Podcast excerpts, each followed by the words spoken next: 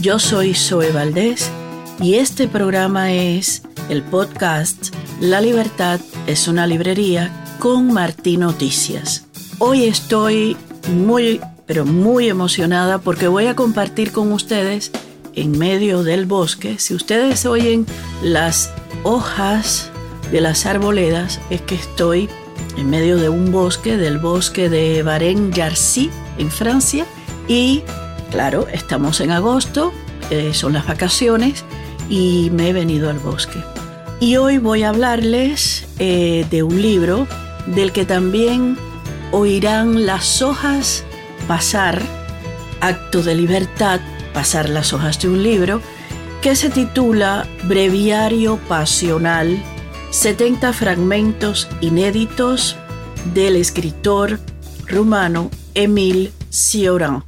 Está publicado el libro por Hermida Editores y la traducción y prólogo del francés es de Cristian Santa Cruz. Normalmente su traductor es el filósofo español Fernando Sabater, pero en esta edición la traducción y el prólogo es de Cristian Santa Cruz.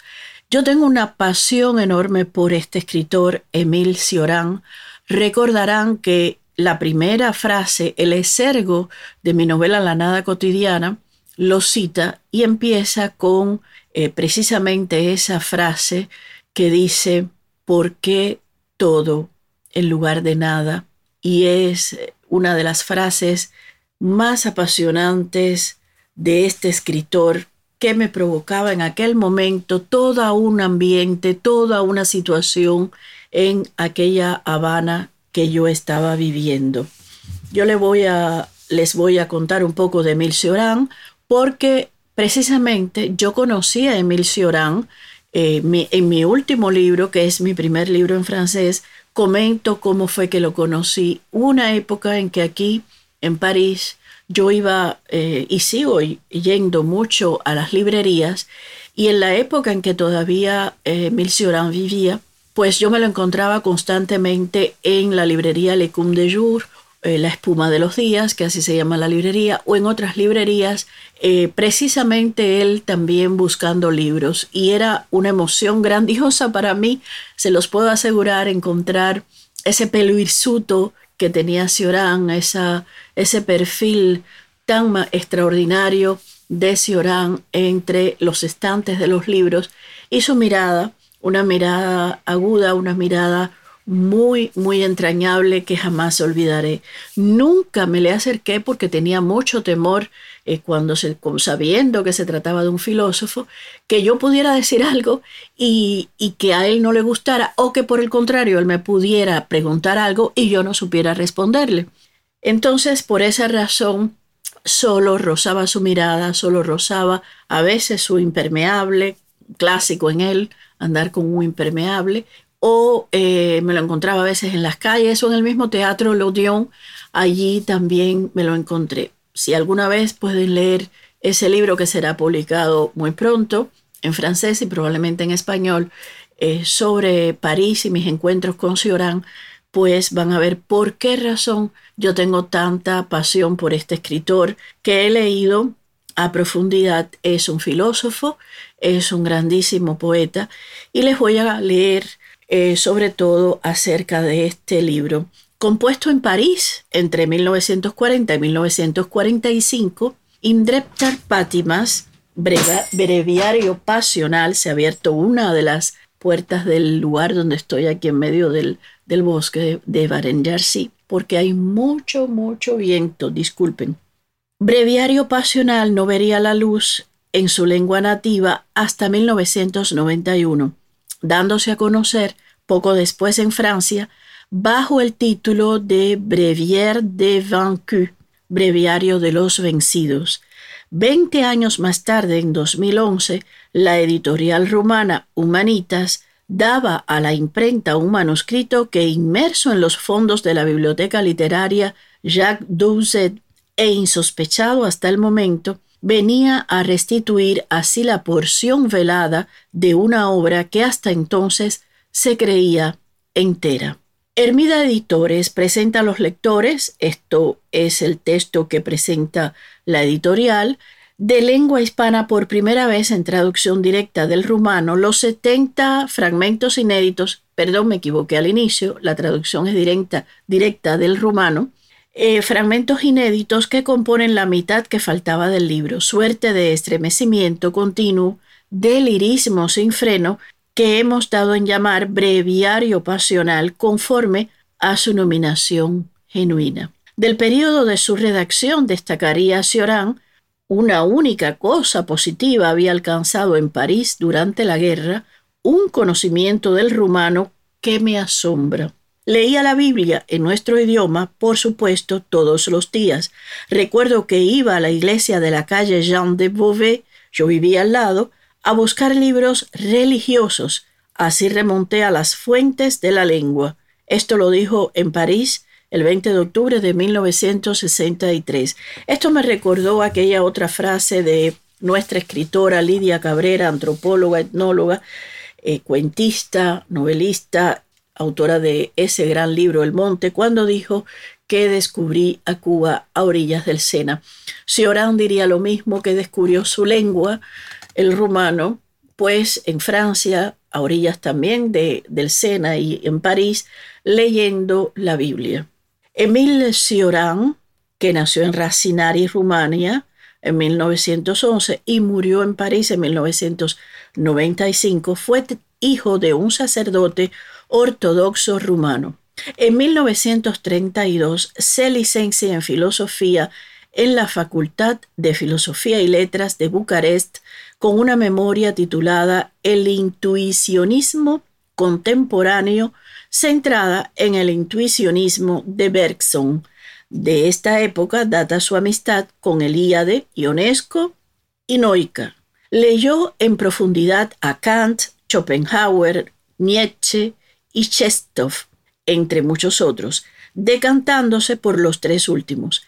Entre 1933 y 1935 estudió en Alemania como becario de la Fundación Alexander von Humboldt donde tuvo ocasión de asistir a los cursos de Louis de Clage y Nikolai Hartmann. Entre 1936 y 1937 impartió la asignatura de Filosofía y Lógica en el Instituto Andrei Saguna de Brasov. En 1937 recibió una beca del Instituto Francés de Bucarest que le permitió establecerse en París, donde permaneció hasta su muerte. Durante la década de los 30 y hasta 1945 escribió en lengua rumana los siguientes títulos en las cimas de la desesperación 1934, El libro de las quimeras 1936, Lágrimas y Santos 1937, El ocaso del pensamiento 1940 y Breviario de los vencidos, este último escrito durante la ocupación alemana e inédito hasta los 90. En 1946 renunció a la nacionalidad rumana y se declaró apátrida. Ese mismo año, mientras traducía al rumano a Malarmé, decidió adoptar el francés como vía de expresión, siendo Breviario de Podredumbre 1949 su primera obra redactada en esta lengua. Entre sus obras en francés destacan Silogismos de la Amargura, 1952, La Tentación de Existir, 1956, Historia y Utopía 1960, La Caída en el Tiempo 1964 y Del Inconveniente de Haber Nacido 1973. Cioran está considerado un maestro del aforismo, de la paradoja, y del fragmento. Les voy a poner un fragmento de su voz para que lo puedan oír en francés. Y él aquí cuenta el lugar donde nació, eh, cómo su padre le regaló un caballito, un pony, y cómo le gustaba a él eh, estar en ese, en ese ambiente familiar en su tierra. Je suis né dans un village euh, tout à fait dans la campagne, en montagne. Ah, 12 km de Sibiu-Hermannstadt. Et ce village, je l'aimais énormément. Et quand je l'ai quitté, ça a été pour moi, je dois dire, à 10 ans, j'ai quitté ça pour aller au lycée de Sibiu. Je n'oublierai jamais le jour, ou l'heure plutôt, où mon père m'a emmené à Sibiu. On avait loué une voiture à cheval. J'ai pleuré. Tout le temps, avec une sorte de pressentiment que le paradis était fini. Et c'était l'époque idéale. Alors j'ai vu beaucoup les paysans. Et plus encore que les paysans, on met les choban, c'est des bergers. Vraiment, j'avais une sorte de culte pour eux. Et au fond, le seul monde véritable, c'est le monde primitif, où tout est possible et rien n'est actualisé. Bueno, han oído la belleza de la voz de Cioran. A mí me fascina oírlo. Él cuenta ese pueblo en el que vivió su padre, cómo estaba completamente, él creía que vivía, pues, eh, no lo dicen con estas palabras, pero lo más cercano al paraíso, ¿no? Yo quisiera leerles, eh, si me lo permiten, un fragmento, y me lo van a permitir porque en el podcast todo está permitido. Recuerden, la libertad es una librería y de eso se trata. Eh, fragmentos de este libro que van, yo creo que lo van, lo van a adorar. Este libro lo van a adorar. Es un libro que se puede leer como el libro, por supuesto, de un filósofo, pero también con eh, la idea, la idea de, de lo que la filosofía puede estar cerca de la poesía. En el prólogo, escrito por el traductor eh, Cristian Santa Cruz, hay una cita de Cioran que dice, una sola cosa positiva. Yo había llegado a París durante la guerra con un conocimiento del rumano que me, me dejaba estupefacto. Leía la Biblia en, nuestra, en nuestro idioma, claro, por supuesto, todos los días. Eh, recuerdo que iba a la iglesia de la Rue Jean de Beauvais para buscar libros religiosos, que fue lo que leí antes. Y así yo pude remontar a las fuentes de mi lengua. Muy curioso porque quedarse en un país durante mucho tiempo implica quedarse siempre también, sobre todo en un país de la lengua ajena a la, suya, eh, implica quedarse como varado en su lengua, siempre estudiándola, siempre reconociéndola y, y conociéndola a su vez. Pues le voy a leer fragmentos breves de este libro que yo he ido subrayando. A mí me encanta subrayar los libros, deben saberlo, y me encanta olerlos cuando los compro y los desvirgo, o sea, cuando les quito el nylon si lo tienen o abro sus páginas con un, eh, bueno, con un cortaplumas, ¿no? Abrumado por la esterilidad bajo todos los soles y sombras, ¿ha trompicado la naturaleza o la sangre? ¿O qué? Una locura clara e infértil, una locura sin alas, asesinado por la identidad. Abro el mapa, el océano me consuela. Si pudiera partir hacia las vagas Azores, mecer en ellas las moribundas islas de mi conciencia, resucitarlas en ondas de azul y futuro, pues el tiempo no se mueve sino en los mares, la tierra no tiene futuro, ni horizontes para ir tras algo más. El hombre fue precipitado al mundo, perdido e inquieto, su tedio endulza en la nostalgia, un animal que hiere, que quiere irse de continuo insatisfecho, soñando océanos en estrechas estancias, demoliendo muros con las armas del aburrimiento. El universo es un obstáculo a su agitación y deseando ir fuera, eternamente fuera, su sed lo transporta mediante el pensamiento extramuros del universo que parta, que parta hacia el evento de algún cielo o si no, al abismo lo trague la cima monótona de su conciencia. Les voy a leer otro fragmento porque eh, Cioran da como, como deseos, como crea, crea adicción, da como deseos de seguir leyendo, de seguir oyendo y dan muchos deseos de leerlo en voz alta. Los días son para mí un continuo llanto de la carne. Nada en la vida puede darle fin ni esfuerzo alguno sobreponerla a su aflicción. Mi entraña está quejada de maldición y mi tiempo me es hostil. El orgullo me sostiene en pie. Es él mi falsa fuente de vida. ¿Por qué no iba a estar firme ante el sol y la noche si es más honorable ser que no ser?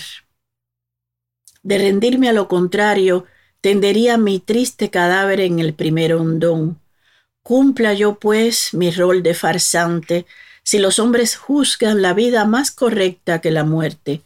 Mi presencia será ella también una contribución a la común mentira. Ser sociable en el plano de la existencia es ofrecerte en víctima distinguida un espíritu falaz, pues no nos damos importancia sino en las emanaciones de la apariencia, que los mortales consideran la realidad misma. Con todo, ellos tienen la disculpa, son mentirosos sin saberlo, no se mienten mientras que el individuo despierto, en plena vida, es el mayor impostor. La insatisfacción de la criatura, todo deseo trasciende a la vida. La evolución del pensamiento es la variación sobre el motivo de esta insatisfacción. Fíjense la importancia en Sioran del pensamiento, la importancia de eh, experimentar y entregar su pensamiento a través de los aforismos y de, los, eh, para, de las paradojas, de los soliloquios. Aquí habla, eh, y este, este fragmento me da mucha, me da mucha risa de Bonaparte. Dice, si Bonaparte hubiera hallado motivos para ligarse al amor, a la felicidad, a determinados intereses habría conquistado cuanto le hiciera falta, pero su afán de invasión crecía de modo inversamente proporcional a su necesidad inmediata. Un salir al mundo sin cálculos, sin balances y sin objetivo, nada lo retenía en casa. Josefina confiesa no haberle conocido sino unos pocos momentos de abandono. No estaba hecho para el sueño pasivo, para la satisfacción serena y durable. Napoleón no conoció el amor sino por deber. Sus cartas amorosas son billetes lúcidos y lapidarios donde la violencia del deseo falta. Europa puesta en movimiento por la soledad de este hombre, nacido en una isla y muerto en otra. El mal del siglo es el mal insular del alma la imposibilidad de asentarse en tierra firme, el rechazo a establecerse. En Ayaxio, donde el mar se te ofrece y adentra en los ojos, donde sientes que la tierra existe en virtud del agua, descifré el sentido inicial de sus partidas. Más tarde, cuando decía que París lo oprimía como un manto de plomo, como un abrigo de plomo, en él se despertaba la infancia corsa con su sueño de horizontes y su horror al lugar, con el mal de todo lugar. Un René de genio militar, ¿quién se da cuenta del tedio inmenso que habrá sufrido? Es delicioso leer este fragmento sobre Bonaparte que tan bien no solo lo describe, sino lo penetra, penetra en el genio militar que fue Napoleón Bonaparte. Leo este otro fragmento, dice, abrumado por la esterilidad, bajo todos los soles y sombras, ha trompicado la naturaleza o la sangre. Señor, vierte música en tu universo, no nos dejes presa del mutismo, donde se incuba el tedio de la materia. Esparce la calma del espacio acordes sin término para que absorban el abrumador silencio. Da voz a la luz y a su diferencia. Despierta el reposo de los elementos, derrama sobre las extensiones ausentes un aura sonora donde urdir las vacilantes vibraciones. Es muy bello, un gran filósofo, un gran poeta, sin duda alguna, Emile Cioran. En este fragmento nos habla de, nos habla de la soledad, muy importante en este filósofo, que además fue, como ya dije, para mí un inmenso poeta.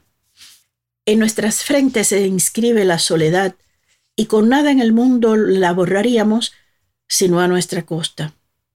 Errabundos fuimos creados y las leyes universales velarán para que uno de otro no hagamos nuestra morada. El desheredamiento del hombre es su identidad consigo y el sentido de la expulsión del paraíso su caída en sí mismo. El hombre se ha hallado solo, mas no lo está por castigo, sino por cuanto que es.